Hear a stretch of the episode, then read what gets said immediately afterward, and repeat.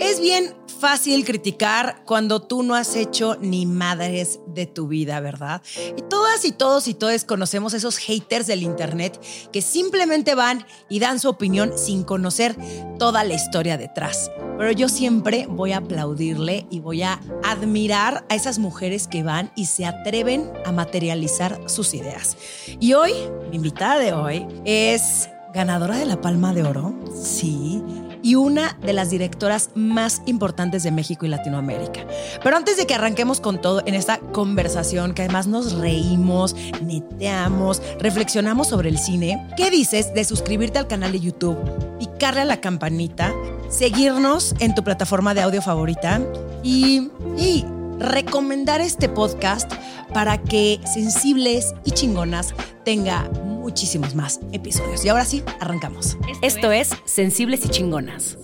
Elisa Miller, bienvenida a Sensibles y Chingonas. Ay, gracias, Romina. La más sensible y chingona. Tú eres la más sensible y chingona. A ver, ¿qué te hace sensible y qué te hace chingona? Sin modestia, venga. Wow, qué buena pregunta. Hay que, empezar, este, pues justo, justo es un pensamiento que he tenido que para mí, para lo que me dedico, son las dos, o sea, chingona en el sentido como de hacerte fuerte, pero a la vez seguir siendo muy sensible, ¿no? O sea, como que a mí, sensible en el sentido, pues a mí me, me conmueve desde un paisaje, desde la montaña en la mañana con nubes bajas hasta pues historias que me invento al ver a una chica en la calle con sus hijos, o sea, como que pues, estoy siempre muy abierta y muy sensible al, a los estímulos exteriores y, y las cosas me conmueven muy profundo, ¿no? Por eso hago lo que hago y pienso mucho que mi materia prima son las emociones. Entonces, pues sí soy siempre muy abierta a las emociones en general. Y a la vez me he tenido que hacer muy fuerte, porque en esta chamba, por un lado tienes que ser muy sensible y por otro tienes que ser un titán. O sea, como que tienes que defender tu postura, defender tu visión, este, como, como a tener la fuerza de, de, terminar los proyectos tan largos en los que uno se, se involucra, ¿no? Entonces, en ese sentido, como que justo he tenido esa reflexión y vi a Guillermo del Toro diciendo eso, como en esta profesión hay que ser el más sensible y el más fuerte al mismo tiempo, ¿no? Entonces dije, wow, pues sí. Sensible y chingón. Sensible y chingón. Sí, sí, sí. Oye, ¿y por qué dices que te tienes que hacer como muy fuerte? Mm. ¿Por el tema de género o, por el, o simplemente por la profesión? Sí podría empezar diciendo que por el tema de género. Digamos, en este momento de mi vida y de mi carrera ya, ya siento de alguna forma que ya no tengo que estar demostrando que puedo y que sé, que me pasaba mucho en mis primeras películas donde el mismo crew, ese crew que trabaja mucho más que tú porque hay como, como ¿no? Ya sabes, como los staffs, los encargados de, equipo, tal, gente que trabaja, que tiene más llamados que, que, que, una directora que tienes menos porque te pasas mucho tiempo preparando y financiando y todo lo que implica. Entonces me pasaba semanas del rodaje como tratando de mostrar que podía y que sabía y que aunque era una chavita, porque como que empecé muy chavita, entonces me miraban así como, ya esta niña poco sabe qué, va, qué quiere hacer, ¿no? O sea, poco va a dirigir esta chavita. Entonces me pasaba mucho de los rodajes demostrando que sabía ya no, ahorita ya la verdad es que me paro ahí y digo, el que, el que lo dude, ¿no? O sea, que piense que, que yo le conseguí este chamba, o sea, que yo me la inventé. Entonces, como que ya tengo otra manera de encarar. Pero, pues, tanto en el set como pues en las negociaciones, en financiamiento, en negociar tu corte, en pelear porque sea la película que tú tú imaginaste y no perder como el poder creativo de un proyecto, como en ese sentido tienes que ser muy fuerte. Y me quiero regresar tantito porque tú ganas la palma de oro a los 24, a los 24 años y dices que fue lo peor que te pudo haber pasado. es una combinación de lo mejor y lo peor que me pasó, sí. Siento que es muy mala idea que te, te hagan un reconocimiento de esa de ese nivel de escándalo, no es que sea no sé el más importante, ¿no? Pero quizás uno de los más escandalosos, siendo tan chica, porque genera no nada más a ti misma, que es lo más fuerte, sino a tu alrededor un nivel de expectativa de lo que viene altísimo. Entonces, yo me pasé, yo creo, 10 años haciendo terapia y haciendo proyectos pequeños para superar el miedo al, al, tanto al éxito como al fracaso. O sea, como que tenía mucho miedo de lo que sigue. Luego, luego hice mi tesis de la escuela porque ese, ese premio lo gané con mi corto de, ni siquiera con mi tesis, sino mi corto de tercer año del, del CCC. Entonces regresé y me puse a hacer mi tesis y, pero por ejemplo, rechacé una primera oferta de una película grande por insegura. por miedo. Por miedo. Preferí hacer mi caminito y dije que no a una peli grande para empezar a hacer mi propia, mi primera película que hice, que, que autofinancié con 50 mil pesos. prefería ese esquema porque estaba pues muy insegura. O sea, parece lo contrario, me parecería una tontería, pero No, no. fue como, como algo, y además a nivel personal, en el momento que lo gané a los 24 años, que era una niña, pues una niña.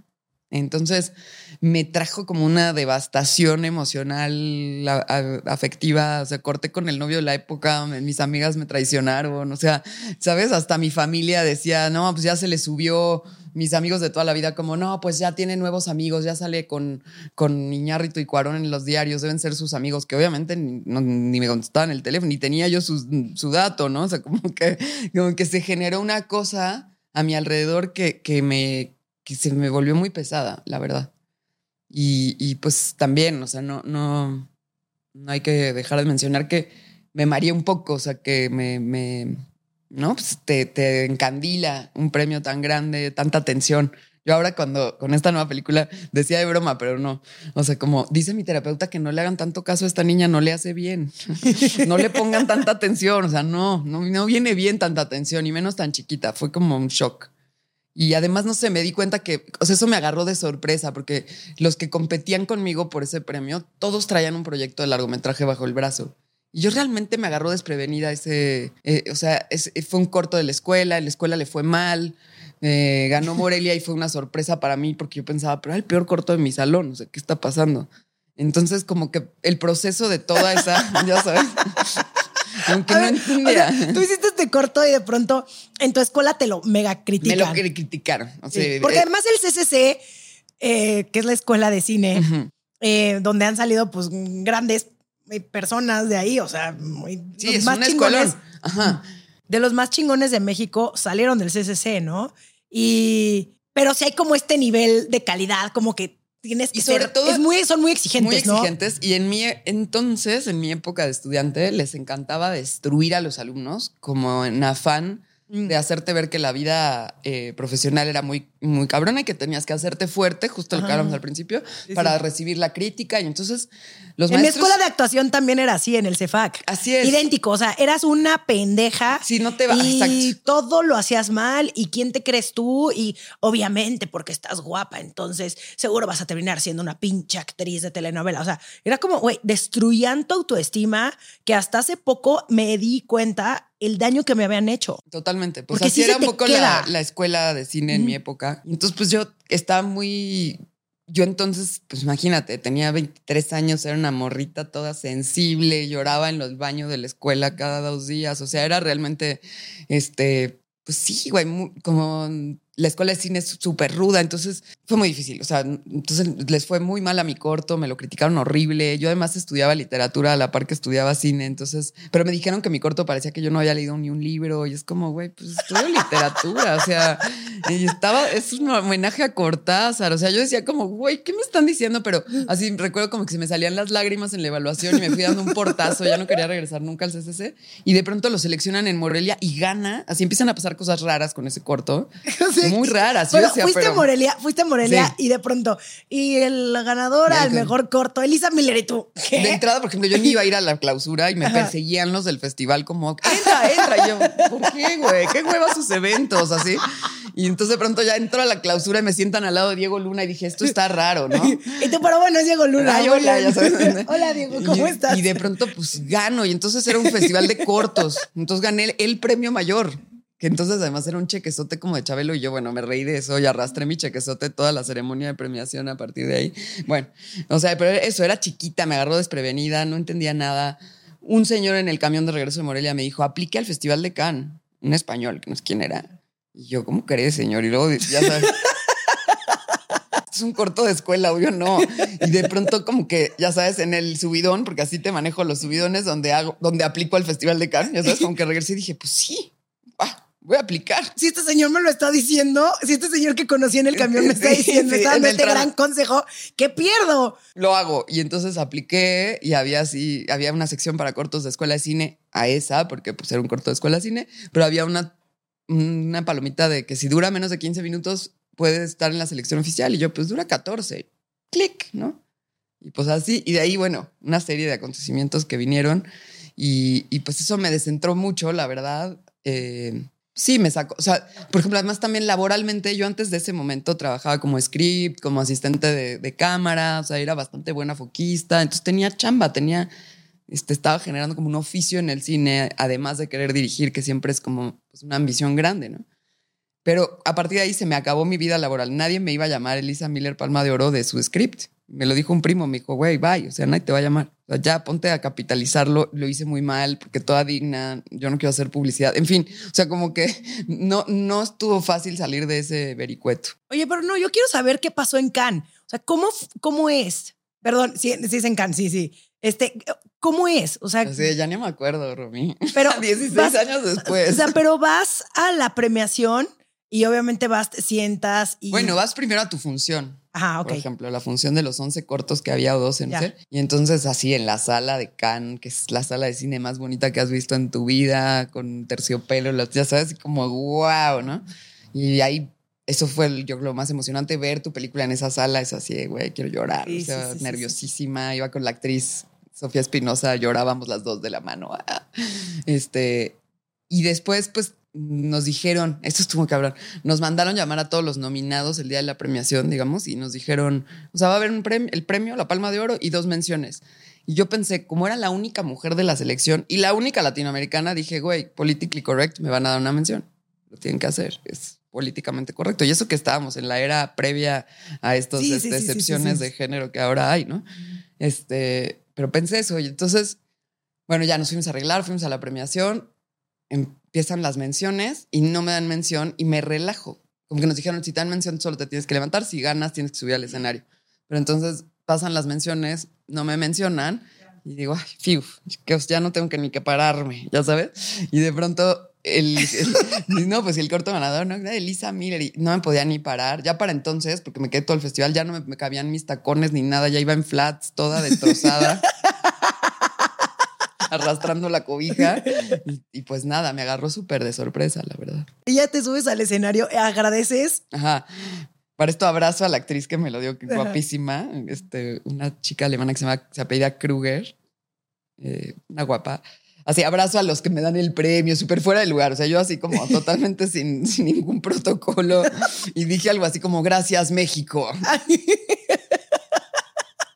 De oso. Gracias a mi escuela que siempre ha Que me creído en mí. No, peor, o sea, como que puse tan nerviosa que fue, gracias México, México, como si fuera quién, gracias totales. Entonces, bueno, así de, de- y todo como, como sucedió como una nebulosa, porque luego entré y estaba tipo Jane Fonda ofreciéndome champaña y este, ajá, como, what? O sea, todos Alan, Alan Delon diciéndome, no llores, estás hermosa. O sea, yo decía, esto es súper surreal. O sea, entonces es como un capítulo súper surreal de mi vida el cual obviamente culminó en una gran cruda de dos años, como digo, güey, ¿qué pasó, no? Este, y bueno, pues eso, por eso digo que es como doble, porque Sí, me sí, ha generado sí. como, por un lado, pues claro, me han dado muchos fondos, me sigue, lo sigue usando, eh, lo siguen usando así de la No, ganadora de la sí. Palma de Oro, es como, Digo, ahorita vamos a hablar de temporada de huracanes, pero claro, es de la ganadora de la Palma de Oro, Elisa Sí. Miller. Pues sí, pero sí. O sea, al final es un premio que Claro. te dieron. Oye, ¿y dónde tienes tu premio? Eh, una copia, en realidad es un papel, no creas que me dieron un, Ah, ¿no? no hay un o sea, no hay como una estatuita. No, para cortos no hay nada más que un papel que casi pierdo la noche misma. Me lo guardó, bendito sea, este Cuauhtémoc Cárdenas del Festival de Morelia, lo guardó en su frac porque yo estaba a punto de perder mi, mi cheque y mi, per- mi diploma. El diploma se lo regalé a mi papá, enmarcado, porque como él estaba muy preocupado de mi futuro en el cine, le dije, bueno, tenpa. Se lo regalé a mi papá y le hice una copia color que le regalé al CCC. Entonces vive en el CCC y en casa de mi, en el estudio de mi papá. Ay, yo digo que el CCC no se lo merecía, Elisa, después de cómo te trataron. Ya o, fue sé, como, pero- o, que, o que fue como un ténguele para que se estén callando. Pues mira, también, ah, yo eh, al regresar de todo eso resolví hablar con ellos y decir, ustedes se portaron súper mal conmigo. Yo en ese momento tenía muchísima prensa y atención. Y entonces hablaron conmigo por favor no hables mal de la escuela afuera. Y le dije, obviamente no, yo soy una persona educada y la ropa sucia se lava en casa. Lo que sí es que me van a escuchar. Y entonces me puse muy ruda y hablé que no podían hacer así las evaluaciones y tal. Y luego yo me he vuelto docente del CCC a partir de hace unos, hace como 10 años. Eh, y sí sé que mi, la presión que yo, que yo metí de que no pueden tratarnos así como alumnos, sí, sí ayudó y ya ahorita son menos, son un poco más ligeras las evaluaciones y yo cuando puedo participo en ellas con mis alumnos que, que asesoro como también para, sí, güey, o sea, no, no se puede juzgar así el trabajo de la gente. En fin, eso fue, Sí, sobre todo cuando estás estudiando. O sea, al final lo que necesitas, si es esta mm, confianza, ¿no? De que obviamente la vas a cagar, claro, para eso estoy aquí en la escuela. Y, y no nada más la vas a cagar en la escuela, la vas a cagar saliendo también. O sea, la vas a cagar múltiples veces en tu vida, ¿no? Claro, Lo que necesitas es más bien que te den las herramientas y que se sienta como un lugar seguro donde cagarla y que te expliquen el por qué. Pero siento que hay gente que a lo mejor sí funciona a la mala, o sea, que entre más pendejo o pendeja le digan, como que más se curte y entonces puta, más le funciona. Digo a que un mí, poco es cierto, o sea, a mí la verdad es que, claro, luego sales a la vida real y, o sea, a la, al- a la vida laboral, a la vida profesional. no, y, sí, es y es mucho más duro, es mucho, sí, sí, no, tal vez no te lo dicen pendeja en tu cara, pero sí es, es cabrón. Es lo que te decía antes de, de entrar Sí, al aire, sí. que pues haces un trabajo tan público que todo el mundo va a opinar de tu trabajo y eso es súper fuerte. O sea, es como, yo llevo cinco años haciendo esta película y llegan unos vatos que ven la película en dos horas y en dos horas más te la destruyen. Es como cinco años de mi trabajo y te atreves a decir algo así. Entonces, eh, digo, ahorita ya estoy mucho más curtida. Ya se me resbala, la verdad. O sea, ya es como... Antes sí, los procesos de mis películas antes de temporada de huracanes, sentía que había una como, decía que, que ir a hacer la mezcla final era como la evaluación final. Y ahora me, dio, me di cuenta en este proceso como a mí ya nadie me evalúa, chinga su madre. O sea, a mí esta peli la hice con sangre, sudor y lágrimas. Me, me partí la madre en hacerla. Me encanta el texto original, por lo tanto, me encanta la película. O sea, hice lo que pude con lo que tenía, lo di todo. Entonces, ya siento como que pues, ya nadie me evalúa y un poco se me resbala muchísimo como, ah, ¿te gustó? Qué chido. No te gustó, ni modo. O sea, y más con esta película que sabía que iba a ser tan controversial viniendo de un libro tan importante, ¿no? O sea, yo solita sabía que me estaba metiendo en un vericueto y en un reto muy cabrón. Pero un poco también pienso, bueno, o sea, del objeto libro al objeto película hay una lectora y esa soy yo y los productores apostaron por mi lectura y mi visión y esta es. Sorry. No se parece a la bruja que tú imaginaste en tu lectura. Lo siento. ¿No? Sí, Pero sí. estoy ya mucho más, o sea, ahora tengo mucho más abrazado, o sea, una seguridad en, el, en, mi, en mi chamba que ya no me puede, o sea, también tratar de que ni los cumplidos ni, ni las críticas te, te afecten, o sea, porque cualquiera de las dos finalmente es una opinión de alguien más y pues, o sea, más sabiendo que uno lo dio todo, que, que la película es lo, lo, lo que es eh, y que de, verdad, o sea, le echaste todas las ganas del mundo, no es como, o sea, entonces pues un poco es como, ah, pues eso opinas, bueno, no dejarte afectar ni por los piropos ni por las críticas, ¿no? Es como un trabajo ahí de, de volverte fuerte. Sí, no, y también ya vienes bastante, como tú lo dijiste, curtida, ¿no?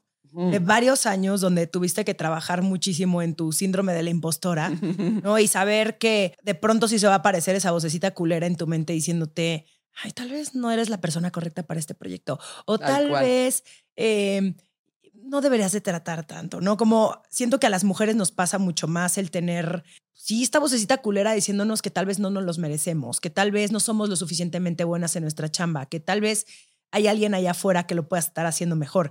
Y si nosotras no trabajamos en nuestras inseguridades y si no vamos con todo y todo así, güey, con nuestros huevos bien puestos, sí es muy fácil que te tumben, porque además, ¿cuánta, por ejemplo, cuántas mujeres había estudiando cine cuando tú estudiabas cine? Mi generación fue la primera que estábamos casi parejos. que ¿Ah, sí? Seis, seis- Hubiera éramos pensado que seis no. chicas y siete chicos, pero digamos, las de arriba no. En nuestra generación fue como de las primeras que, se, que el número era más o menos parejo, pero por ejemplo el número de abandonos de chicas era mayor.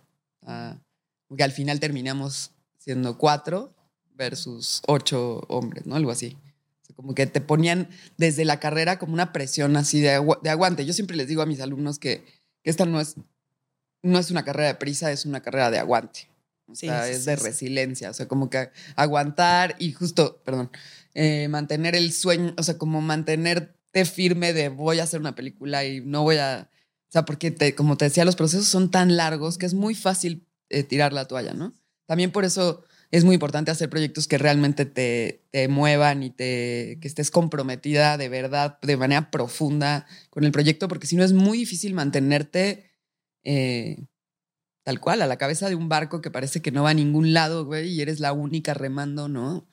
Y obviamente tienes productores, gente que te ayuda, pero en, etapas. O sea, hay veces que estás sola, remándole ahí. Y es muy loco porque tal cual, como tú dices, o sea, es, o sea, por más premios y no sé qué, a mí me, me lleno de inseguridad así en procesos creativos de guion. Empiezo como, no, güey, yo no soy capaz y como, entonces como relájate. O sea, claro que sí, ¿no? Pero, pero sí es muy duro como justo ese trabajo que tenemos que hacer, y sobre todo nosotras, o bueno, de, de Sí, no, es una chamba personal muy cabrona. Y sí es muy duro, como que de pronto te pueden llegar a afectar los comentarios negativos en momentos donde estás mucho más vulnerable y hay momentos donde tal vez te valen pito, ¿sabes? O sea, no, no necesariamente, pero, pero sí es, siento que para mí sí es un músculo muy cabrón de, uno, el por qué me importa tanto la opinión de alguien que ni siquiera conozco, güey. O sea, porque si fuera alguien que se está partiendo la madre igual que yo, probablemente lo escucharía un poco más. O sea, No, por ejemplo, yo con No. mi equipo, o sea, yo estoy muy abierta a las opiniones de mi equipo. sí, sí. Sobre todo cuando están en, en buen tiempo, ¿no? Como que siempre pienso que, que no nada más es qué opinas, cómo opinas, sino cuándo opinas. O sea, como que uno tiene que ser, saber ser oportuno. sí, exacto, ¿No? exacto. O Sí, sea, sí, como sí. que yo con mi equipo soy muy abierta Claro. cuando estoy en el proceso de recibir comentarios. Exactamente, Cuando como cierro el cortes, por favor, guárdate tus comentarios de edición. Eh, Exacto, es como ahorita ya no podemos hacer nada al respecto, ¿no? Eh, ¿Estás dispuesta a recibir feedback? Ahorita no. Y te lo aguantas. Como que no, no es un llego y te tiro la mierda que pienso sobre ti en el momento en el que yo quiero. Es como no hagan eso en la vida en general. O sea, deja tú en un proyecto. Como La no- palabra eh, oportuna es algo que hay que pensar. En por general, supuesto, es como con las tal vez, amigas, tal vez ahorita no es el mejor momento. O sea, Juan y yo, ¿no? Mi novio, tenemos que ni antes de las 10 ni después de las 10 de la noche. O sea, entonces, nada de decisiones importantes, nada de discusiones, nada de, oye, ¿qué opinas de? Tenemos un lapso de tiempo donde lo podemos platicar. Ya, porque estoy muy cansada y en la mañana tengo otras 60 cosas que tengo que hacer para planificar mi día. Entonces, siento que sí hay que preguntarle a la otra persona, ¿no? Oye, pero me quiero regresar un poquito a, mm, a temporada de huracanes. ¿Cómo llega este proyecto a ti? Eh, Tú ya habías leído la novela. Sí. No, pues yo, digamos, yo leí el libro en Ajá. 2018, me obsesioné y yo estaba en charlas con Mr. Wu, que son los productores, de ver qué hacíamos y yo venía de, estaba posparturienta, este, todo eso que me cambió mucho la vida y que, que los proyectos que tenía previos a, a volverme mamá me, me interesaban muy poco en ese momento. O sea, me cambió tanto la vida parir y luego casi morirme y todo lo que me pasó en ese momento que, que, que todos los proyectos previos me daban igual, pero ya estaba en charlas con Chibi, con uno de los productores de Wu, y un poco no sabía ni qué, qué proyecto quería hacer, o sea, me sentía muy perdida. Y leí Temporada de Huracanes, me lo regaló el papá de mi hija y me dijo, te va, te va a encantar y te va a destruir.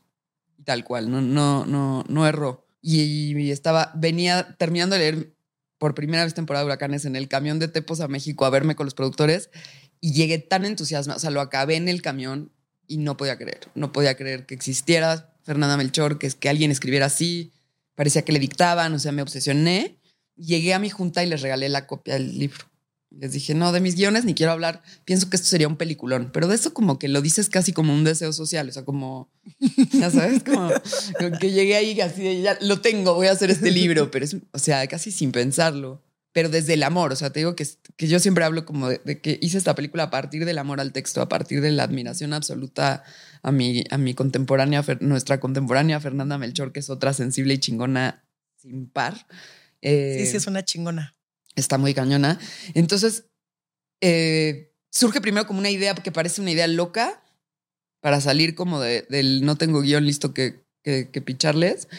Como no hice la tarea. Como pero, no hice la tarea, pero Este, ¿Qué podríamos este hacer? aquí tengo temporada de huracanes de Fernanda Melchor. Ajá. Pues un poco sí, o sea, digo, yo en obsesión. Y cuando lo leí, yo lo vi. Yo vi la película y ya le había contado a mi papá atravesando Morelos hacia los, este, ahí por Yaute, que son rectas de cañaverales. Ya le había contado temporada de huracanes a mi papá y le había dicho, es totalmente diferente a todo lo que he hecho, pero no manches, estoy obsesionada, casa abandonada, bruja, este, todo lo que me gusta. O sea, porque quieras que no hay algo ahí donde yo me conecté muy profundo, ¿no? Y como, como dice Fernanda Melchor, como es auténtico. A mí también me gusta la mugrita, o sea, también, ¿no? O como que me conecto muy cabrón. Y me obsesioné, le di el libro a los productores, pasó el tiempo y un día me llaman así de.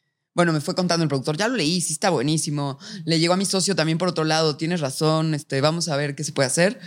Pasan meses y un día recibo una llamada de que, güey, compramos los derechos, queremos que tú lo adaptes y tú lo dirijas. Y me acuerdo en ese momento de, esta es la mejor llamada de mi vida, wow, lloré todo, increíble, sí, claro, vamos con todo. Cuelgo, me regreso a mi casa, releo el libro, insomnio, lo leo toda la noche y digo, esto no se puede hacer. ¿A quién se le ocurrió? Pero, ahí está tu síndrome de la impostora, ¿no? Mega, pero además, pero además es que sí era muy difícil. O sea, es como que cuando les dije esto es un peliculón, no pensé ya concretamente en hacer la película, sino nada más me encanta el libro, lo quiero hacer. Y cuando ya es un hecho, lo vuelvo a leer y, me, y, te juro que así, perdón, me, me cagué, güey. O sea, dije, no, esto está bien difícil. Y le hablé al productor, mi, amigo Chivi, le dije, no sé a quién se le ocurrió, pero es pésima idea. No se puede. sea, fuiste tú la que llegó a la oficina con el libro y tú. Sí, bueno, este, nunca crean en mí. Estas, mis ideas, la verdad, cuestionenmelas. Sí, sí, sí, sí, yo, esto está imposible. Y entonces, esa fue la primera vez que traté de renunciar a la temporada de huracanes. Y bueno, fui convencida, me pusieron una co-guionista que me ayudó en una primera fase para poder salir del hoyo, porque yo realmente dije, no puedo, no se puede. O sea, lo volví a leer y dije, no se puede, esta mi misión es imposible. Mm, entonces, ¿Y por, qué decías que no se podía? Por la forma en la que está escrita, ¿no? Sí, o sea, cuando yo no a leer... Yo no he leído el libro, eh, pero era justo como algunos de los comentarios que me habían dicho, que el libro está escrito de una forma en la que se están hablando los personajes, pero también viene una parte escrita donde viene lo que ellos piensan, ¿no? Es que mira, yo pienso que la complejidad realmente de temporada de huracanes para mí fue tratar de definir al narrador. O sea, como que el narrador es inabarcable, indescriptible. Fue de las primeras cosas que yo le pregunté a Fernanda, ¿qué onda con tu narrador? Porque no es cierto que sea un diálogo interno, un monólogo interno, no, no, no, o sea, no sé, yo no había leído un libro así. Rulfo es lo más parecido, porque no es un monólogo interno, es como, es, te metes a la cabeza del personaje, pero a la vez estás fuera viendo la escena, pero a la vez estás viendo lo que piensan de ellos y el chisme, y a la vez estás en, en la canción que está sonando, está en itálicas, y a la vez, o sea, es una locura y no tiene puntos, y, como decía eh, María Seco, la, la extraordinaria fotógrafa con la que hice la película, porque a todos los puse a leer el libro para que ellos aportaran desde su lectura, ¿no? Y María decía, esto es una verborrea. Tal cual, es una verborrea, no hay puntos, o sea, es realmente una locura de, la, forma en que está escrito. Por eso me parecía tan difícil. Y por eso había tanta gente diciendo como, a ver qué hace Lisa Miller con ese libro, va a estar imposible de adaptar. O sea, realmente era una misión, o sea, medio kamikaze. O sea, era como, ¿qué vas a hacer, no? O sea, además, este, pues sí, o sea, como que me perdí. O sea, además, eh, digamos, justo ayer tuve una, una clase de este tema de la adaptación con un colega que, y decíamos, es que, digamos, la novela se permite ser el árbol del tule, ¿no? Es un árbol con mil ramas y raíces y, es imposible filmar. O sea, si lo llevo a esa misma metáfora tan concreta del árbol del tule, no cabe en el cuadro que es el cine. O sea, no puedes describirlo, pero la novela sí. Fernanda con su pluma, que de verdad es, lo hace magistralmente. O sea, pasa de una cosa a otra sin puntos y te cuenta la infancia del personaje y su trauma infantil. O sea, y regresa al presente y, o sea, tiene una manera de, atraparte, pero te cuenta todas las ramas del tule. Y eso en literatura, en literatura es posible, digamos, y más como escribe Fernanda. Pero en cine, traducir eso a un guion era sí, son lenguajes diferentes. Totalmente. Y, y, es, y es complicado porque justo la gente que yo soy una persona que ama leer y, sí, de pronto es, es complejo el leer un libro y de pronto verlo. O sea, sí es como un medio, un shock. Porque es como, fuck, o sea, como. Además, o sea, yo pienso en mi cabeza es una cosa y luego verlo en pantalla es otra. Exacto, Romy. Y justo eso fue, digamos, yo ahorita en este proceso de soltar la película y de, de, de, reflexionar del proceso de adaptación, que lo llevé en un momento a darme cuenta que era una traducción y que mi labor no, era traducir a mi lenguaje, que es el, audiovisual, y a la vez seleccionar qué cabe y qué no cabe. Ese era mi trabajo. Hijo, y qué, qué, complejo, ¿no? Muy difícil. Porque además amaba el amo el libro. Entonces era como arrancarle la forma literaria para darle una nueva forma que es del guion y del audiovisual. Entonces había un tema de, de traducción y hubo mucha reflexión entonces en torno al lenguaje cinematográfico, a cómo es un lenguaje como si fuera el portugués y el francés y estoy, y yo me siento una estudiante de esa, de esa, lengua, ¿no? Entonces, como, ¿cómo traduzco la literatura, que además es mi otro amor y que el libro lo que me gustó es su forma, cómo lo vuelvo, lo traigo a mi lenguaje, a mi cancha? Y tuve que tomar decisiones muy duras eh, para no seleccionar a lo loco. O sea, mi trabajo de seleccionadora no tenía, no podía ser... Eh, eh, porque sí, sino, por ejemplo, de las decisiones más fuertes a la hora de adaptar fue decidir solo contar el presente. El presente es decir, eh, desde el miércoles que abortan a hasta que encuentran el cuerpo de la bruja, de miércoles a lunes. Porque también te quiero contar, yo me volví como investigadora privada del libro. El libro es tan complejo y tan enredoso que entonces yo como que lo traduje a diferentes cosas, entre otras hice una un cronograma de lo que pasaba en el presente, cuántas semanas antes llega Normita, cuánto tiempo de Brando, porque solo en Norma y en Brando se, me permití ir un poquito más atrás de esos cinco días que te cuento que decidí contar bien. O sea, dije, la única manera de contar este cuento tan complejo es concentrarme en el presente y aceptar que ese árbol del tule con la infancia, obra, vida de, de todos los personajes no me cabe en el formato película. Si hubiese sido una serie, pues sí. Ah, no, sí, claro. Otra tienes, cosa sería. Tienes muchísimo más tiempo para desarrollar. Una hora por personaje. Exacto, exacto. Y aquí tengo una hora y media para todos. Entonces fue muy complejo. ¿Y, por qué decidieron hacer película y no serie, por ejemplo? Pues ahí fue un tema de negociaciones a las que se llegaron. Yo desde el principio juraba y perjuraba que era una película. Ok. Yo me siento más cómoda en el formato película, es mi pues, lo que he estudiado, lo que he hecho, o sea, he hecho pocas participaciones en series como directora invitada episódica, pero el, el como que me, es, me siento en una cancha más segura en el cine, ¿no? O sea, siento que para mí abarcar una historia de dos horas, puedo. Una historia de ocho, o sea, de cuatro, de, de, cuatro. Sí, no, no, no, sí, sí. Me parece muy grande. Entonces, para mí, Sí, porque luego quieres abarcar más, pero no necesariamente amarran los episodios, se cuenta más de lo mismo, se mete paja, o sea, no necesariamente porque tenemos más tiempo, a menos de que, güey, seas, a menos de que hagas Succession, ¿no? O sea, que si hagas unos episodiazos de, pero porque está pensado para una serie de televisión, pero si no, de pronto pasa que quieren hacer una serie de estos libros. Y a veces queda corto. digo, se intentó. O sea, yo te digo, yo juraba que era una película al principio Luego vino lo obvio que ni vale la pena entrar a ello, que es la pandemia.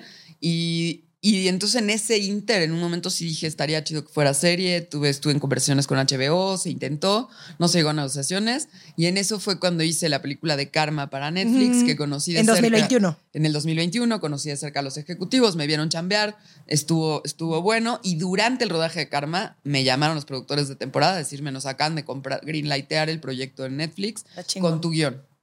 O sea, como en peli, es película. Y pues yo feliz porque a mí lo que me encanta en la vida y de lo que vivo es estar en el set. O a mí el set me pone. Entonces, pues yo encantada porque el plan serie, que es como yo me fui a filmar la de Karma pensando que a lo mejor temporada iba a ser una serie y que yo iba a regresar de filmar Karma a sentarme en un cuarto de escritores dos años a volver mi guion de, de, de película en una serie porque pues requería muchísimo trabajo. Entonces me emocionó mucho como pensar que, que, la idea original de que fuera peli iba a suceder y de que ya, o sea, que, que, ya me habían comprado el guion y que no, no me tenía que sentar dos años más en un cuarto de escritores, sino ya me voy a filmar el año que entra y pues así, así se dio. Entonces también, pues fue como un poco el destino, como que sí, o sea, yo te digo, yo además me siento mucho más segura en el, en el formato película, es más abarcable para mí. No, totalmente. Y, y está también, son esas decisiones que una vez más nos regresamos a lo que mencionabas al principio de defender tu visión y defender tu idea y defender cómo tú lo quieres hacer, ¿no? Y no decir, bueno, ok, tal vez, y, de pronto no, no, sentirte satisfecha o pensar, porque lo vas a poder hacer, o sea, sabes que lo puedes hacer, pero que tal vez no era lo que tú tenías en una, o sea, en una idea al principio, ¿no? Em, Yo igual quería decir algo de lo que tú decías de la lectura, o sea, la experiencia del lector versus la experiencia del, del espectador, que yo soy ambas, soy lectora y soy espectadora. Me encanta tanto leer como ver pelis. La experiencia es fundamentalmente distinta y eso es parte de la reflexión que tuve ahora en la adaptación. Digamos, al leer el libro, tal, cual, pensaba en esa frase de 100 libros, o sea, un libro leído por 100 personas son 100 libros. Cada quien lee su libro. ¿Estás de acuerdo? Que la experiencia del lector te implica tus propios muebles. O sea, tú amueblas el libro que estás leyendo con tu propio imaginario, ¿no? O sea, yo no sé si, si te pasa, pero yo hay una casa en mi infancia a la que siempre voy cuando estoy leyendo. Es como que todo sucede en casa de mi tía Rebe, güey. No sé por qué, pero es como, no importa lo que leas, suceda en esa casa y la mueblas con tus propios muebles emocionales. O sea, la experiencia te implica mucho más como lector. Sí, Por sí, eso sí. hay pocos le- habemos pocos lectores, porque te implica mucho más, ¿no? Pero además te permite como lector ponerle tu cosecha. O sea, tú rellenas con tus propios muebles el libro. Ay, me encanta. Sí, sí, sí. En cambio, cuando pasas al formato cine, la gran diferencia, que eso me parece importantísimo decir, que es algo que yo, digamos, que he aprendido a partir del- de los procesos en los que he estado, en las películas que he hecho, la gran diferencia es que el material con el que tú te vas a editar es súper concreto. O sea, si en el libro tú pusiste un árbol del tule en la casa de afu- afuera de casa de la bruja cuando leías, en el, en el objeto película, pues va a ser el árbol que encontraste en la locación donde filmaste y es un árbol que tiene estas características y punto. No le das chance al espectador de ponerle si es un tule o es una jacaranda. Es este árbol, es una ceiba, that's it. No hay discusión. O sea, el- la experiencia de espectador es mucho menos, te, participa menos de tus muebles. Entonces, digamos, lo que están viendo de temporada de huracanes, pues es mi lectura y son mis muebles. O sea, están viendo mi, mi visión, que es lo que los productores me ayudaron mucho y defendieron mucho que yo hiciera. Era como, queremos ver tu lectura. Entonces, pensar mucho en eso, ¿no? Que del objeto libro al objeto película hay una lectora, un lector, que soy yo en este caso. Entonces, están viendo pues mis muebles y lo que concretamente como equipo, porque esta sí es una película que, que hice con un equipo brutal, increíble, comprometido, que amaban el libro tanto como yo, que aportaron tanto como yo de sus propias lecturas. Entonces es el conjunto de nuestras lecturas y lo concreto que pudimos hacer a partir de la realidad, porque el cine está enmarcado en un contexto real. O sea, yo encontrar la casa de la bruja, por ejemplo, fue un reto cabrón. O sea, el pobre eh, equipo de, de locaciones este, me querían matar. Me decían, Elisa, lo que escribió la Melchor no existe. Lo que está en tu guion no existe. La casa de la bruja que está en tus sueños no hay. ¿Cómo hacemos? ¿No? Entonces era también. Construyanla. Ah. Esa es su chamba. Yo ya hice un guion, pendejos, papá. No, que- y bueno, y sí, arte metió mucho a mano, pero teníamos que encontrar un lugar concreto donde hacerlo en la mitad de Tabasco, en este contexto tan específico que yo quería, tropical, decadente, petrolero, que era el contexto de la novela, que, que- que aunque no pudiéramos filmar en Veracruz, aunque queríamos, obviamente, no pudimos filmar ahí por temas de seguridad, porque ya vemos cómo está este país. Este, entonces, según esto, estaba más seguro Tabasco y nos mandaron para allá y ahí encontramos el sureste, como dice ¿Por qué, Fernanda dijiste, Melchor. ¿Por qué dijiste, según esto estaba más seguro? Pues porque Sí. cómo está este país. Digo, nos Sí, fue sí, bien y todo, Ya. pero, pero pues miedo, güey, ¿no? Andar en, en carreteras de noche con una compañía de 120 Sí, no personas, mames. pues es cañón. Y sientes de cringe de que pues estamos en este país, o sea, puede pasar lo que sea, ¿no? Pero entonces sí encontraron la casa de la bruja y la No, viste. eso es un Frankenstein, son varias casas. Ah. Pero es eso, eso es como que es tan concreto mi lenguaje del cine que yo tuve- tuvimos que encontrar tres casas. No, son dos. Y Arte construyó la el segundo piso de la casa, que es el exterior, pero el interior es otra casa en Que es cuando municipio. suben a buscar, ¿no? Ajá, el interior de la casa es un municipio y el exterior es otro, que filmamos con diferentes. Esto también era parte del reto de la película. Mames. O sea, como entran en, en un municipio un día X y luego fil- filmas lo que sigue, que tienen que entrar en la misma, en el mismo mood los, los actores a matar a la bruja, digamos. Este, y lo filmas dos semanas después en otro municipio, en otro momento, y es así, de que Frankenstein, de que gira y en la siguiente plano es otro lugar en otro tiempo. Entonces era parte de la complejidad de la película, que, que, que era realmente un Frankenstein.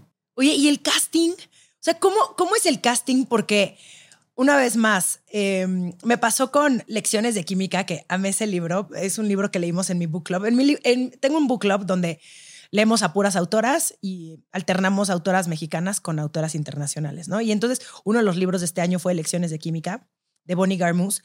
Y es un libro padrísimo, es una novela súper ligera, pero con, una, con un personaje principal femenino súper chingona porque es una científica que termina haciendo un programa de televisión. Y bueno, hicieron su serie en Apple que yo no he visto, pero cuando vi el tráiler dije, ay, no, ¿por qué? Como que me arruinó un poco el yo quererme imaginar quién era la protagonista y el perro, ¿no? Pero, ¿cómo le haces tú para como aterrizar muy bien los personajes? Más bien, ¿cómo le haces tú para aterrizar al cast? Hijo, fue un proceso larguísimo, con un equipo chingoncísimo, unos muchachos. actúan cabrón. Cabrón. Todos lo hacen, todos, todos, todos lo hacen muy cabrón. Sí, están O sea, preciosos. a todos les Es crees que sí son ellos. Es un ensamble precioso. Sea, Luis Mi está Le metimos, espectacular. pues, la verdad es que fue un proceso de casting, te digo, de la mano de unos chingones, Marco Aguilar y BM Casting, que son un equipo, son los que hicieron Ya no estoy aquí, La Jaula de Oro, todas estas películas que, es, que lo que es increíble, bueno, las pelis son muy buenas, pero que el ensamble de chavitos dices, güey, wow, ¿de dónde sacaron? Mm. Entonces, son este, este equipo de casting que son de verdad impresionantes. Y cuando empezamos el, el proceso, yo les dije, a mí me gustan mucho, sin duda, los rostros nuevos, pero más me ponen los buenos actores. Entonces, la búsqueda fue desde ahí, como vamos a buscar en el teatro underground, en las escuelas de actuación, vamos a buscar caras nuevas, que es lo que quieres, pero pues, buenos actores. Sí, porque además yo no una- reconocía a nadie No que son sale en la todos, película. es la primera vez que actúan en películas, o sea, no todos, Paloma, la Yesenia ya tiene un par de pelis, pero en general casi todos es su primera película, pero tienen formación actoral, que para mí era muy importante. A ver, platícame un poquito de eso. O sea, ¿cuál es la diferencia, además de lo obvio que alguien sí tiene eh, una formación actoral y otros no, para trabajar con estos como no actores? Porque de pronto se puso, o, o muchos directores dicen como, no, no, yo creo que los no actores les puede sacar como cosas más auténticas, pero sí siento que hay ciertas indicaciones, sobre todo dentro de un set, donde sí necesitas que la persona sepa lo que está haciendo, ¿no? Totalmente. Yo, mira, a mí también pasé por ahí. También hice una película que combiné un actor natural y una actriz de, formación, que es la del Placer es Mío, que está Flor Eduarda Gurrola, que es una actriz y Fausto Alzati, que es un tipazo, tatuador, poeta,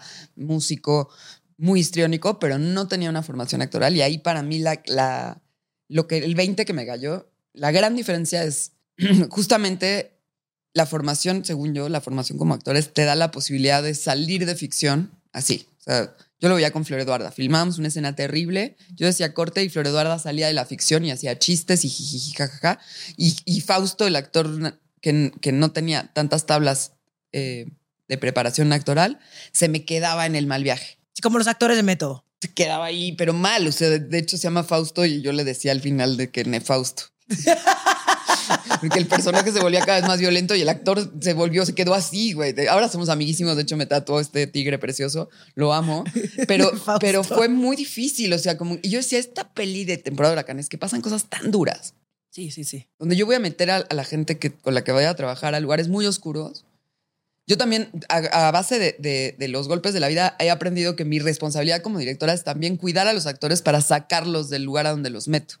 Que yo estoy consciente que yo los meto emocionalmente a lugares muy cabrones, pero tengo que ser lo suficientemente responsable para sacarlos de ahí y acompañarlos todo el proceso. O sea, no, es muy injusto meter al actor a la oscuridad y no sacarlo. Entonces, para mí eso era fundamental.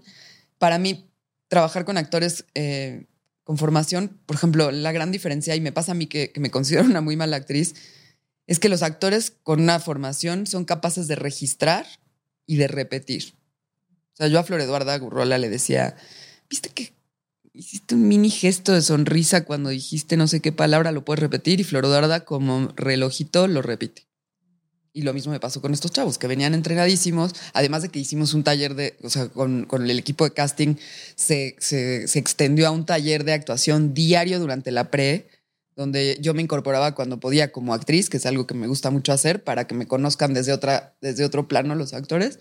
Eh, los preparamos, los preparamos con cámara, yo mandaba al equipo a la cámara B con la cámara a filmar los ensayos, este, los preparamos un montón, pero son chavos talentosísimos, formadísimos, este, y pasaron muchísimas etapas de casting, o sea, hicimos ocho meses casting. No mames, es un chingo. Es un chingo. Yo primero estaba obsesionada con que Luis Miguel lo que tenía que hacer era cantar como Luis Miguel. Entonces primero vi imitadores de Luis Miguel y luego dije, no, prefiero que actúe a que cante. Pero aparte Entonces, eso creo que lo hace muy especial, porque el güey canta, pues no canta. Canta X, sí. Sí, sí. La verdad, La- Andrés, te adoro, pero cantas X. Eres un excelente actor y probablemente a lo mejor en tu próxima película, si le pones a chingar año y medio, puedes llegar a cantar. Pero eso siento que también es parte del personaje, que el güey le encanta cantar, pero no es, no tiene el talento, ¿no? Para cantar. O no, y eso o- lo hace como mucho más mucho más relatable. entrañable, sí, es muy Mucho bonito más. eso. Pero por ejemplo, fue darme cuenta de soltar, o sea, yo los personajes uno, no honestamente, fueron surgiendo en el proceso de casting también. Y Luismi, que es muy difícil de, atrapar, porque Luismi desde el libro no tiene su propio capítulo. En la película no tiene su propio capítulo por, por homenajear al libro. O sea, aunque Luismi resulta el protagonista de la película, no tiene su propio capítulo desde el libro. Era un personaje muy difícil de, de, castear, de encontrar, de, de, atrapar, porque parecía en el capítulo de Yesenia un culero, y luego en el capítulo de Normita un amor, y luego en el capítulo de Munra un drogadicto pendejo, y luego así. O era como un personaje que era cuatro personajes. O era muy difícil de encontrar. Entonces ahí yo me atoré. Y yo además soy muy estricta de que si no puedo castear a mi, a mi estrella, donde a partir de la que la constelación giran todos en torno de él, no avanzo. Porque no puedo castear a la mamá de Luismi si no tengo a Luismi, porque no puedo Claro. decidirme por Normita si no puedo ver juntos a Luismi y a Normita, porque no puedo decidir a Brando si no hay Luismi. Entonces me atoré en el casting con Luismi. Pobre, me tenía, estaba, tenía todo el equipo así con los pelos de punta. No, pues creo que fue una gran elección. Y a partir de que decidimos, a- o sea, Luismi y el que hace de Brando, o sea, Ernesto y Andrés estaban en la contienda por, por Luismi al final, en el- los callbacks. Ay, no, es que ahora ya se me, ya, ya como que siento que no, porque, eh, ¿cómo se llama? Andrés. Andrés es No, Luismi. Andrés y es Luismi. y, y Ernesto es Brando. Ah, Ernesto, no, Ernesto, Es- perfecto. Es, espectacular. es Perfecto para ese papel. Siento que no para Luismi. No, yo siento que así fue perfecto. O sea, pues digamos, donde me des- destrabé fue le hablé a Marco, el, el director de casting, una mañana, 7 AM, es igual de, de tempranero que yo, y le, le dije, ya lo sé, quiero a Ernesto como Brando y a Luismi, Andrés. Y, y así, se, destrabamos eso y cayó así todo el ensamble. No, y además, la, creo que la relación, porque a mí siempre me llama mucho, hay una cosa en actuación que se llama relación, ¿no? Entonces, ¿cómo se relacionan pues los personajes, ¿no? ¿Cómo de verdad sí se ve la amistad entre ellos? Y Como esta complicidad. Eso sí fue un trabajo de, de previo de- del rodaje con de los talleres, que es lo que a mí me gusta generar, justo la relación Justo. entre actores, entre, entre las Claro. relaciones ficticias. ¿Quién es él para mí y quién soy yo para él? O sea, Y ¿ven? ellos, sí. ¿Ven como si estudié actuación? Muy bien. Bravo. muy bien. Estoy, yo, yo más traje a Elisa para ver si me da una oportunidad, pero en una comedia, Elisa. Ya, porque tú, o sea, tú eres, tú dices que tú eres como una comediante nata. del que eh, de closet, pero sí, Ajá, de soy closet. comediante de closet. Sí, sí, sí, Aunque sí. cuando le digo eso a, mi, a mis primos y a mis amigas que me conocen toda la vida, me dice, ¿cuál closet, güey? Siempre has estado fuera del closet, o sea, siempre has sido una comediante. pero como también he construido un personaje de directora seria, entonces confronto mucho esas dos partes. Pero sí, yo en mi vida, sobre todo las cosas que me duelen, las narro en comedia. sobre todo si estoy sufriendo, güey, puta, te cuento el cuento de manera lo más cómico Oye, que pueda. ¿Qué fue lo más cabrón que pasó en temporada de huracanes? Ahora sí, chismecito. En el rodaje. Sí, seguramente pasaron un montón de cosas, pero ¿qué podrías decir hoy, así ya con cagándote de risa, que fue lo más difícil que viviste? Bueno, fue un rodaje totalmente. Yo, imagínate, yo les llamaba a los productores y les decía, sáquenme de Vietnam. o sea, era un rodaje que parecía así, full metal jacket, bootcamp, este, guerra. Pero porque las condiciones climáticas eran muy difíciles, porque nos tocó, o sea, literal, nos tocó huracán. O sea, empezamos a filmar y se inauguró la temporada de huracanes. Entonces te digo, las condiciones eran difíciles, la película es muy difícil, así como de ver, de hacer también. Aunque el rodaje, la verdad, fue muy ameno y amoroso y cotorro y así. Yo a la bruja le decía, y aquí también te voy a arrastrar por el piso, mana. Déjame, arrástrame, yo soy una arrastrada, ¿no? Edgar es lo máximo. Entonces, el, el rodaje, aunque parece terrible, la el resultado del rodaje era amoroso, divertido, este, todos muy cuidados, ¿no? O sea, a mí me gusta que el set sea un lugar casi sagrado y a todo, o sea, es como, y eso sí, fue así. Pero lo más difícil, sin duda, esa escena de la fiesta de la bruja, que fue muy compleja, a mí ese día me dio un golpe calor. Hablando de las comedias, No. que tú conoces Karma, la película que hice justo Sí, antes. sí, En sí. Karma hay un golpe de calor que yo pensaba que era un mal chiste de los guionistas y que eso no pasaba. Pues me No. dio un golpe de calor que detonó una crisis de pánico y, y a la vez pues, estaba el set con 100, eh, toda la comunidad LGBT de Tabasco listos para mi fiesta. Y era un, un- nos habíamos puesto como el reto de hacer un plano secuencia con María, la fotógrafa. O sea, era un día muy complejo y yo no podía. Estaba en ataque pánico. Entonces, bueno, ¿Y fue, eso fue durante el día? era un rodaje y- nocturno y, Ah, era un rodaje y era al nocturno. empezar la noche. O sea, me dio eso a las 7 de la noche y, No. y fue espantoso. O sea, perdí totalmente. Y eso fue lo más difícil. O sea, como retomar como la cordura para poder, eh, con un crew de 120 personas afuera esperando que yo dijera qué hacer. Eso fue muy difícil. Fue muy difícil hacer las escenas de violencia. Eh, tuve mucha ayuda, o sea, tenía un coach de golpes, un, est- este, un stunt, ¿no? Pero, pero, por ejemplo, en el libro, la descripción de cuando matan a la bruja, Fernanda tiene una línea que dice, y pasó aquello, pasó aquello, pasó aquello, y, y hace una elipsis y ya está la bruja tirada en el piso ensangrentada. Cuando teníamos que filmar esa escena, yo me, pas- me paseaba por el set leyendo el párrafo de la, de la Melchor diciendo, pasó aquello, ¿qué pasó? Entonces, esto, por ejemplo, como de desen- desenmarañar ese misterio, como ella lo narra tan, tan, tan virtuosamente con la palabra, tratar de hacer una escena de ello, eso era muy difícil. Y tomar las decisiones para, para seleccionar lo que quedó, ¿no? O sea, yo, por ejemplo, decidí que eso, que iba a contar solo el presente y eso eliminó un montón de secuencias que las decidí usar como antecedentes y quitar como flashbacks. En el libro hay muchísima información del pasado de los personajes y en la película no hay, son antecedentes. Este, eso fue una decisión muy difícil. Eh, y pues así, me veo el, el día antes de empezar a filmar la película con los productores llorando diciendo esto es una mala idea, es como darse un balazo al pie, es la mejor novela de mi generación, estoy cagándola, güey, ¿cómo, cómo me atrevo? ¿Por qué me contrataron? Ajá, así, güey. Y todavía, y- pero además me eché una buenísima, como que dije, es como la gente que quería ser Pedro Páramo, por favor. Y me dice, también la estamos produciendo. Y yo, ay, qué padre. ya sabes. así como desastre. Así, ese fue el domingo previo a empezar el lunes, temporada de huracanes, yo diciendo, esto es una mala idea. Dígale a Rodrigo Prieto que padrísimo. Qué padre. Ah, no, y le digo, proyecto. ah, sí. ¿Y quién la va a dirigir? Rodrigo Prieto. Ah, qué padre. Así de la cagada, güey. Elisa siempre cagándola, güey. Pero bueno, eso, o sea, como, como sentir la responsabilidad del libro que más me gusta de mi generación, llevarlo a cine era como, güey, qué mala idea, güey. Qué bárbara. Y así me he pasado todos los procesos, o sea, como diciendo, güey, esto en realidad es una mala idea. O sea, ¿por qué? ¿Por qué me hice esto a mí misma? O sea, el nivel de reto que me, que me puse a mí misma fue muy grande. Ahora, yo así funciono. Funciono con retos y mientras más me rete intelectualmente o mientras más sea distinto al proyecto anterior, más me pone. Y así vivo. Entonces, pues por eso me puse a hacer esta película. Estás escuchando Sensibles y Chingonas. En un momento regresamos. Hey, Sí. ¿Tú que me estás escuchando? Por, por si no lo sabías, tengo un club de lectura donde leemos mujeres que nos inspiran, nos cuestionan y nos invitan a ver el mundo con otros ojos.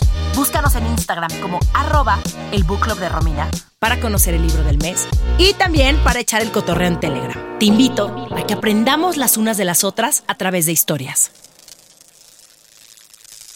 Eli, te felicito un chingo. Eres una chingona, tienes unos huevotes, eres súper valiente, de verdad. Qué cabrón que, que tienes estas visiones y las ejecutas y no nada más se queda en una idea, sino vas y lo consigues. Y eso yo creo que es súper valiente. Porque al final es muy fácil desde afuera criticar, señalar, decir cómo lo pudiste haber hecho mejor, ¿no? La gente que cree que lo pudo haber hecho mejor. Y no están haciendo ni madre, ¿sabes? Y, Sí, yo los reto luego cuando me dicen, o sea, yo pienso, pues que a ver que Netflix te compre tu lectura de tu guion, de tu libro favorito y lo hazlo. Totalmente, totalmente. Y hazlo así como lo hiciste, porque además, felicidades. O sea, yo vi la película y, y desde que vi el tráiler me emocioné. O sea, la vi y dije, o sea, hay algo dentro de mí que dice, güey, la quiero ver. O sea, está el tráiler, está muy chingón. Toda la película la disfruté de principio a fin. Se me hizo que es un trabajo, güey, de verdad excelente. O sea, de, de, de todo, de todos lados. Y no te lo digo porque estés aquí sentada ni porque te tenga mucho cariño y porque te admire. De verdad creo que es una gran película y es una historia obviamente súper fuerte, o sea, sí, pero, pero te voy a decir, o sea, sí creo que es muy fuerte, pero también está muy bien cuidada. O sea, también siento que no hay la parte morbosa. No sé cómo explicarlo. Siento que hay muchas películas que sí son muy fuertes porque son demasiado gráficas. Son como demasiado explícitas. Y a pesar de que sí, temporada de huracanes, sí es, toma, toca temas muy duros, no siento que venga con la parte que dices, güey, no era necesario verlo, ¿sabes? Pues mira, justo como era tan duro y pasaban tantas cosas tan fuertes, con María, la fotógrafa, y con Carlos Jacques, el diseñador de producción, que digamos que es esa triada creativa que hicimos la película, así como los que la pensamos. Por ejemplo, de- de- decidimos que la cámara se moviera suavecito. ¿Por qué pasan cosas tan rudas que entonces la cámara Ya. más bien se mueve, si te fijas? Te usamos una tecnología nueva que se llama Trinity con un operador fantástico, Mirko, chileno, que vino y, usa, y nos, la cámara se movía suavecito, porque ya todo era muy rudo. Decidí también que no era necesario ver eh, sexo explícito, Justo, ni, ni justo. tetas, ni pitos, nada, porque Ya la historia era muy fuerte. Entonces, Justo. más bien, el, el, digamos, como para encarar esas escenas difíciles, yo usaba mucho como hay que ser sugerentes. Entonces, la gente me dice, está muy fuerte tu película, no mames. Que, sí, pero yo no enseñé nada.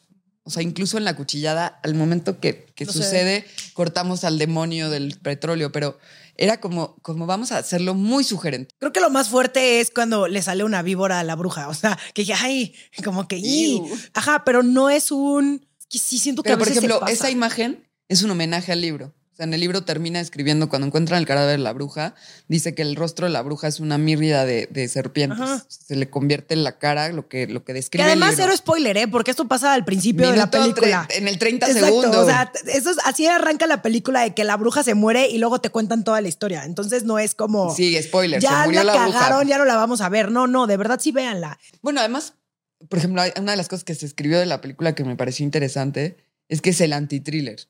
En el sentido que la, la, la ambición del libro y de la película no es decir, ay, ¿quién la asesinó? En ese sentido es el anti-thriller. No, no, no va de descubrir quién, sino de ahondar en los motivos de la violencia. Ahondar en, en, en la entraña, que es lo que hace Fernanda magistralmente, es en, un, en una historia pequeñita, hace un microcosmos y se mete con lupa a mirar como cuál es el origen de la violencia.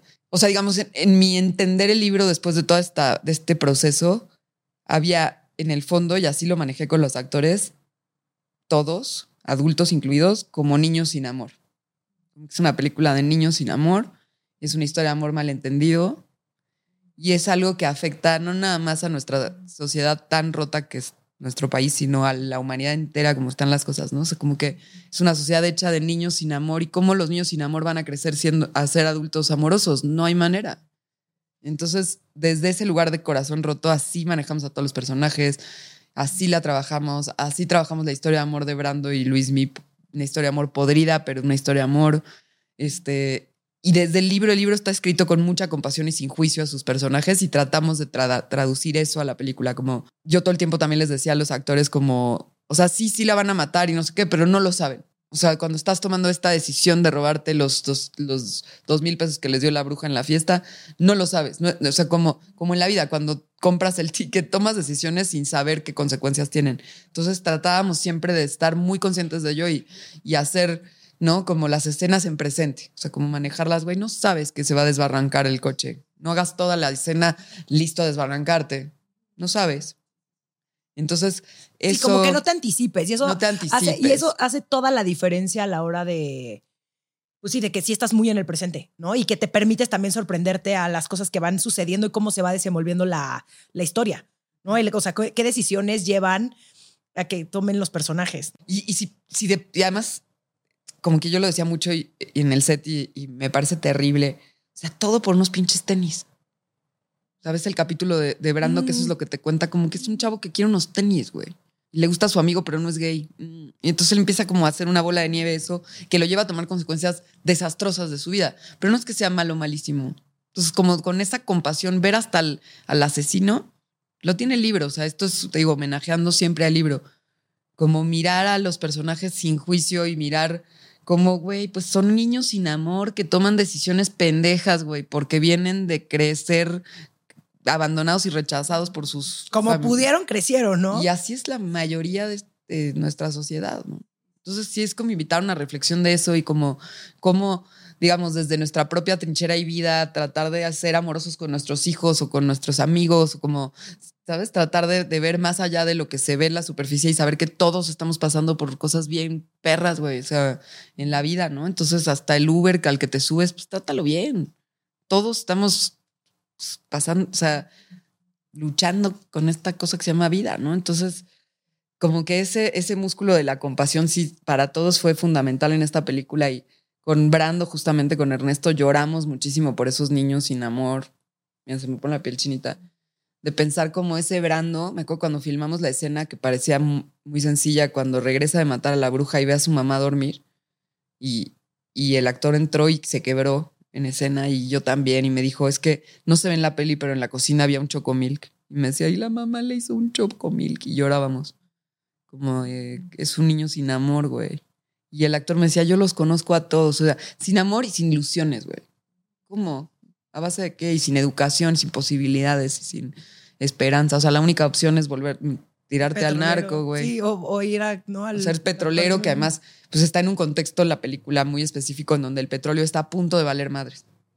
¿no? El sueño petrolero de esa zona vale madres. Y eso devasta también a toda esa zona con el sueño petrolero. ¿no? Entonces fue eso, pensar así la peli, como todos estos niños sin amor, ¿no?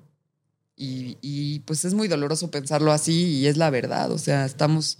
Ese es nuestro problema como humanidad, ¿no? O sea, estamos bien. El amor bien malentendido, ¿no? Ay, sí, ya sé, ya no me voy a poner a llorar.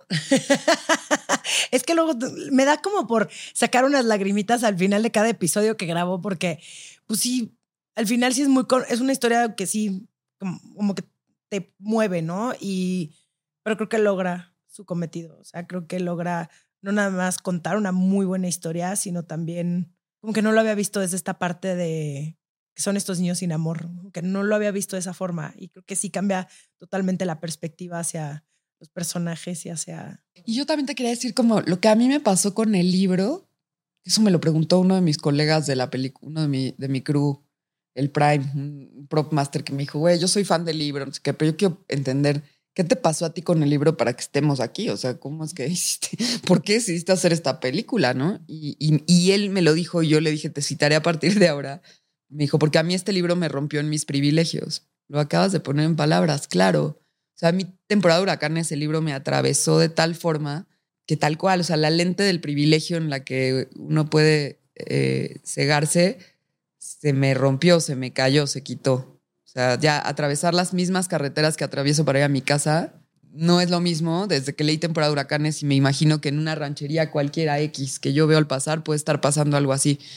Me, me, me rompió, güey, o sea, me, me rompió en mi privilegio. Entonces cuando me dicen, tu película está muy dura, pues sí, sin duda. Y, ese era, y es que me, me dio náuseas y quería vomitar al final, pues sí, yo también. O sea, y haciéndola, lloré, vomité, me generan náuseas, me duele, me duele cada proceso de que, que hice Sí, o sea, no por nada también en la escena de la fiesta de la bruja te dio un golpe de calor y te quería dar un ataque de pánico. O sea, también el cuerpo reacciona, sí, independientemente de la temperatura fuera, pero si a todo mundo le hubiera dado, hubiera sido diferente, pero solamente a ti. O sea, ya, ya había un tema emocional que ya se estaba manifestando, ¿no?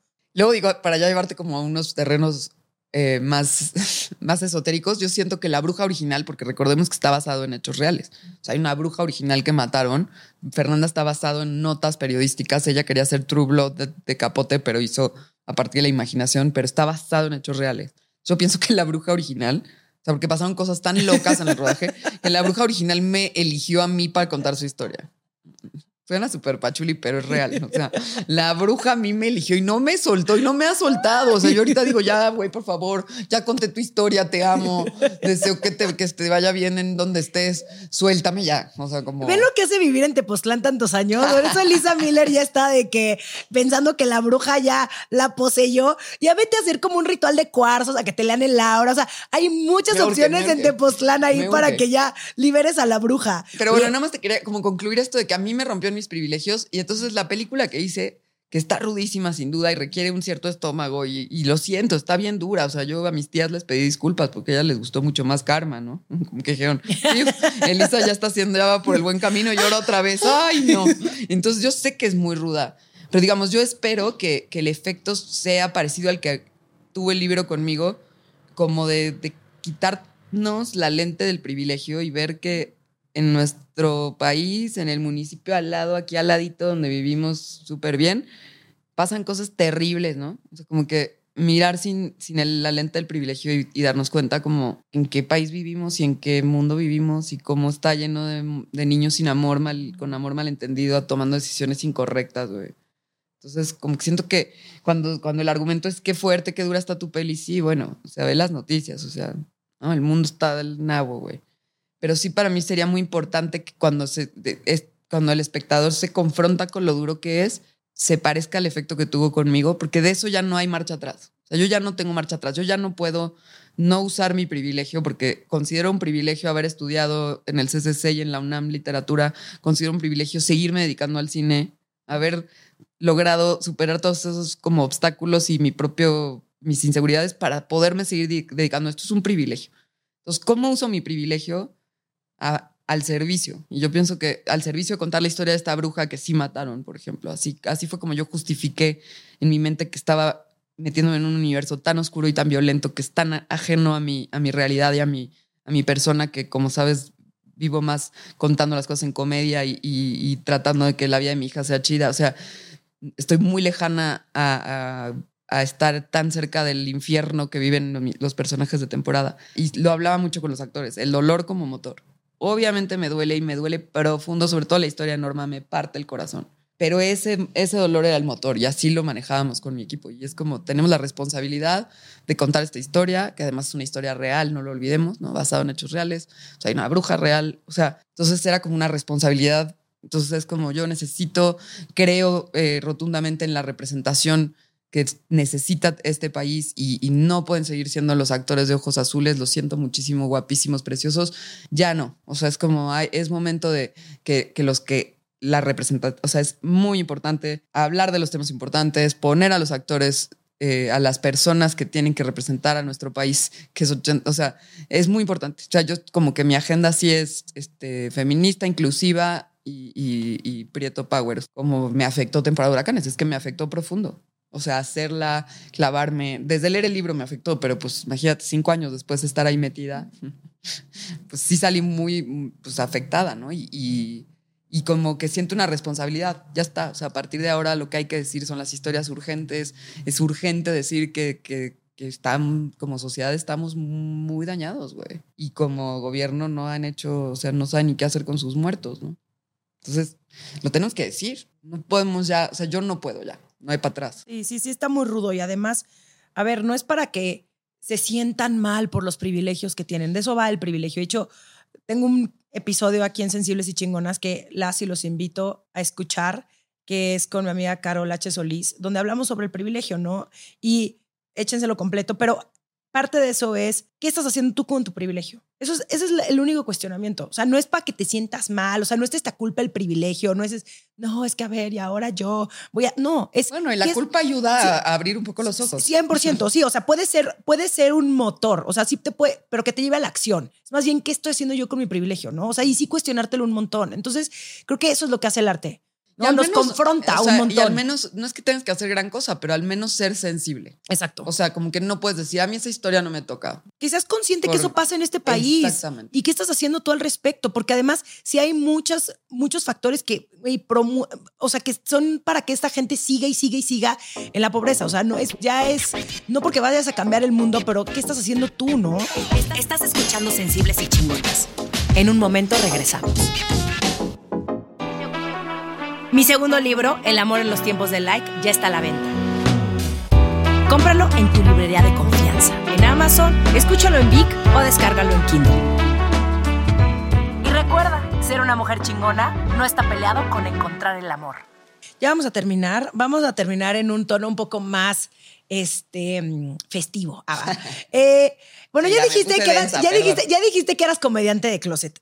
¿Qué te da risa y qué películas podrías recomendarle a la gente para que se carcajen? Eh, ¿Qué me da risa? Bueno, yo creo que, el auto, o sea, reírse de uno mismo es fundamental. El autobuleo es, la neta, muy bueno. Sí, o sea, como que eso. o sea, también, eh, por ejemplo, mi mamá es me da mucha risa a las personas que no son conscientes que son graciosas, pero lo son. Ajá, Mi papá es así. Mi mamá y mi papá también. Mi papá es como muy serio y de pronto se echa como puntadas que a mí me dan muchísima risa. Cabrón como muy involuntario. Ajá, em, eso me, encanta. Eh, y yo siento que no hay límites para el humor, o sea, como que sí burlarse de cosas a veces como medio incorrectas, ¿no? Como que con mi novio nos reímos de cosas que luego dices, híjole, no, no puedes decir eso en voz alta, pero como que no hay límite para el humor, o sea, sí siento que hay cosas que uno tiene que pues, reír, güey, ¿no? Sí, sí. Este, y yo de comedias, yo tengo como mis, mis comedias románticas favoritas cuando estoy deprimida. Venga, ¿cuáles son? Me da un poco de pena, Romy. No, ay, no mames, Eli. Ah. No, o sea, ya la gente tiene que conocer este otro lado tuyo, porque además estoy, mira, no quiero ser esa persona y no te lo quería preguntar, pero también quiero saber qué viene, ¿no? Pero eso luego, si quieres, me lo dices en privado para que la gente no empiece aquí a de que, ay, pinche intensa, de que acabas de sacar una película y luego lo, ¿qué más planes tienes? es como, güey, muchos planes, ya nadie me va a detener. Este pedo. Ya nadie me va a detener. Tengo muchos planes. Me fascina. Pero, pero no, o sea, te iba a decir de mis comedias. Eh, Pero son más comedias románticas. Ese ya, es mi verdadero. deja de poner excusas y pretextos. Dilos, suéltalo. No pasa nada. Hill. Güey, es mi película favorita. Es igual. Mi Y, película y favorita. la, y la boda de mi mejor amigo. Güey, es que Julia Roberts es magnífica, sí, ¿no? fíjate, tengo, mira Julia, ese. Julia Roberts es lo más watchable del Y planeta bueno, Tierra. ya, Yo ¿cómo la se llama? amo. Bridesmaids también está. todas, creo que todas implican matrimonios. Qué oso. Bueno, Notting Hill no se casan. No. Solamente tiene Pero un se bebecito. sugiere, se sugiere ahí un embarazo al Se, final. se sugiere un embarazo al final. Pero dígame. Así, güey, ya córtenle, ya se te fueron por las ramas. Pero bueno, eso y, y este, pues sí veo stand-up y sí, sí me, me, me agarra por ¿Quién ahí. podrías decir que es tu estando, tu estando pero favorito? Ay, no sé. ¿Es mexicano o Sí, sí? mexicana. ¿A mexicana? Venga. Me hace reír mucho Alexis. Alexis de onda, de onda. Me hace reír mucho. Este. ¿Quién más? Hay otra chava que ahorita se me escapa. Manunísima, me hace mucha gracia. Además de que ella un día me dijo que iba a ser mi maestra de stand-up. Ah, sí. Estoy esperando que eso suceda. Oye, La yo voy a buscar para que. Ese, ese es tu siguiente proyecto que ya te vas a volver estando Nah, me da pena. Ah, sí quisiera, pero me da pena. Amo que te pones Ah, roja. sé, ya sé qué otra comedia así me fascina. Fleabag. Esa- Ay, Fleabag es cabrón. esa- ella es mi ídola ah, actual. Una de mis sí. ídolas y Mariana Enríquez también en otro aspecto, pero sí, o sea, Fleabag, ese humor inglés Sí, no Me mames. Fleabag es cabrón. ajá, y que tiene mucho de auto, de burlarse de sí mismo. Sí, sí, sí, por Básicamente. supuesto. Sí. Como me burlo de los demás, pero primero empiezo por mí. Es que es la única manera. Claro. Sí, totalmente. Oye, yo vi recientemente un stand-up de un güey que se llama Mateo Lane. No mames, please velo. Güey, no mames, está cagadísimo. Está en YouTube y. Y, güey, me, me cagué de risa. O sea, son como de estas cosas que luego me apareció en Instagram. Bueno, no, no me apareció. Lo que es que se casó con un amiguet mío. Y, y güey, estaba viendo sus, sus reels y yo, güey, ¿quién es esta persona tan chistosa? Y obviamente lo vi en YouTube y yo, güey, cagada de risa y siento que es la mejor terapia. O sea, Total. mi hermana y yo el otro día estábamos echadas viendo en el, en el sillón, vimos a Mateo Lane y vimos Zulander. Y Ay, güey, Zoolander no también la amo. podía de la risa. Hace años no veía Zulander. Es Amo. tan incorrecto y es tan cagado y es lo máximo. O sea, es No, que amo a Will. Ferrell. Amo Igual. a Will Ferrell. Yo también. O sea, el día que si algún día lo llevo a conocer, lo voy a decir, güey, gracias por hacer mi vida más feliz. Es, es, es cabrón. Y por ejemplo, hay un, un director, productor, Jude Apatow. Ajá, oh, sí, obvio, obvio, obvio. Sí, Justo obvio, tomé obvio, su obvio. masterclass en línea en Ah, masterclass.com. sí, y es, es y lo justo máximo. empieza, si quieres hacer comedia, empieza a hacer stand-up. Entonces, igual sí debería, porque sí quiero hacer comedia. Ah, a ver, no te vas a volver, tal vez no te vas a volver de que estando pera de que, de que, ay, Ya sé, pero, pero- pero subirte a un escenario, a mí, yo, ¿Tú lo has hecho? no, claro que no. A mí se Pero me haría brutal. serías buenísima. Híjole, no sé, a mí se me hace brutal el stand-up. Es que una cosa es subirte al escenario y contar una historia, pero que la gente vaya con la expectativa de, De reír. de reír es altísima. Porque una obra de teatro es totalmente distinto. Yo me paro en el escenario y si yo le hice reír por la obra a una persona y a lo mejor a la otra no le dio risa, pero a alguien le hice llorar, pero a la otra tal vez no, es distinto porque entonces es una... Puedes estar mucho más abierto como público eh, algunas otras veces que otras, ¿no? Y, eh, y siento que en, en el stand-up la Sí. expectativa es altísima y sobre todo con el tema de, de, a ver, es que las mujeres no son tan chistosas, ¿no? Porque además en México dicen muchos que las mujeres no dan risa. Entonces ya van como que con Sí, con- sí, no, esta debe ser de machito borracho en el, en el bar. O sea, lo, lo que sí tienen todas las estandoperas mujeres es que tienen unos pinches huevos para calmarse a todo el mundo. O sea, Alexis de Anda va y es ácida, güey. O sea, cualquier cosa que le digan, la vieja se lo regresa siete veces más, ¿no? O sea, Sofía Niño de Rivera. O sea, todas, todas tienen un nivel de.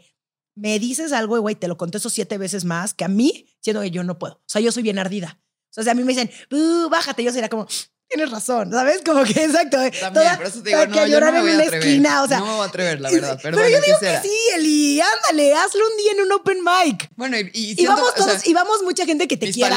para que se Exacto, rían. yo, yo me voy a No, reír. yo, o sea, me porque sa- a mí me como mucha que- risa. Como o que sea, me río, digamos, como que cuando más me sales cuando no quiero hacerme la chistosa. Me pasaba mucho con mi ex, con el papá de mi hija, que yo llegaba así de que de mi historia familiar, que es un desastre, a contarlo y él se cagaba de la risa. Y yo, ¿por qué te ríes, güey? Es terrible. O sea, mi abuela está insoportable. O sea, yo como, no entiendo. Y me decía, ¿ya te escuchaste cómo lo cuentas? O sea, como que cuando no me doy cuenta y no planeo, porque cuando planeo ser graciosa, me pasó en unas clases de actuación ahí mi monólogo, según yo, funny, y los hice llorar, güey. Entonces, como que no sé, no sé si, script, si, si, si me saldría, pero bueno, lo voy a considerar porque Fleabag salió de un, de un, de un show, de, un, monólogo. Entonces sí quisiera, pero me da miedo. Porque digo, cuando lo planeo, lo hago al revés. Y cuando quiero contar una historia muy cabrona, se pone a llorar, mi no, a llorar de risa. Y yo, güey, no, esto es muy serio. Y eso me pasa, cuando, o sea, que a veces también filmando como que parece que estoy bromeando y entonces la gente luego no me toma en serio. Porque como que tengo un tono así como de, ay, pónganme aquí mi monitor en, en los camastros. Y parece una broma y luego paso y mi monitor, ¿por qué no están los camastros? Ay, pensamos que era broma. No, no es broma. Como que tengo esta Aquí parte. soy bien perra. Exacto. Órale. Yo soy la jefa, yo soy la directora, me respetan, cabrones. Pero como siempre parece que estoy bromeando, incluso haciendo temporada de huracanes, parecía que bromeaba y luego me convertí en mis personajes. Entonces yo hablaba como Chabela, toda grosera en el set. Así entraba, a la verga, culeros. Entonces, como que tengo ahí una cosa rara, se me confunde el humor con la tragedia. Como que no sé luego distinguirlo yo misma, entonces es complejo. Bueno, Elisa Miller cumple todo lo que se propone, que no nos sorprenda que de pronto en unos años tenga su especial de comedia en Netflix. Y yo sí quiero ver una comedia tuya. O sea, prométeme que algún día vas a hacer una comedia porque siento que, o sea, una comedia, comedia, karma es una comedia, pero algo así de que jajajajo. Sí quiero, sí quiero. Pues justo hacer karma fue acercarme un poco a ese plan, porque yo escribí un guion de comedia que mi agente dice que es invendible por las películas que he hecho, ¿no? Y más ahora que Temporada de Huracanes es la cosa más dramática y trágica, va a ser muy difícil, pero bueno, lo bueno es que existe karma y puedo como fundamental que sí puedo hacerlo. Pero sí tengo un guion de comedia que se llama Daddy Issues, que, que un día espero hacer. Uy, me encanta. Seguramente va a ser un éxito, como todo lo que haces. Oye, gracias. Gracias, gracias por haber venido. ¿Dónde te puede seguir la gente? Pues estoy en Instagram, es donde estoy más activa a veces. Luego me, me, me entra el, susto y me salgo, pero sí, en Instagram. Miller Elisa Miller, como Bond, James Bond. Muchas gracias, Eli. A ti. Te quiero mucho. yo también. Gracias. Esto fue Sensibles y Chingonas. Síguenos en Instagram y Facebook como Sensibles y Chingonas. Y no olvides suscribirte a nuestro newsletter en sensiblesychingonas.com, diagonal newsletter.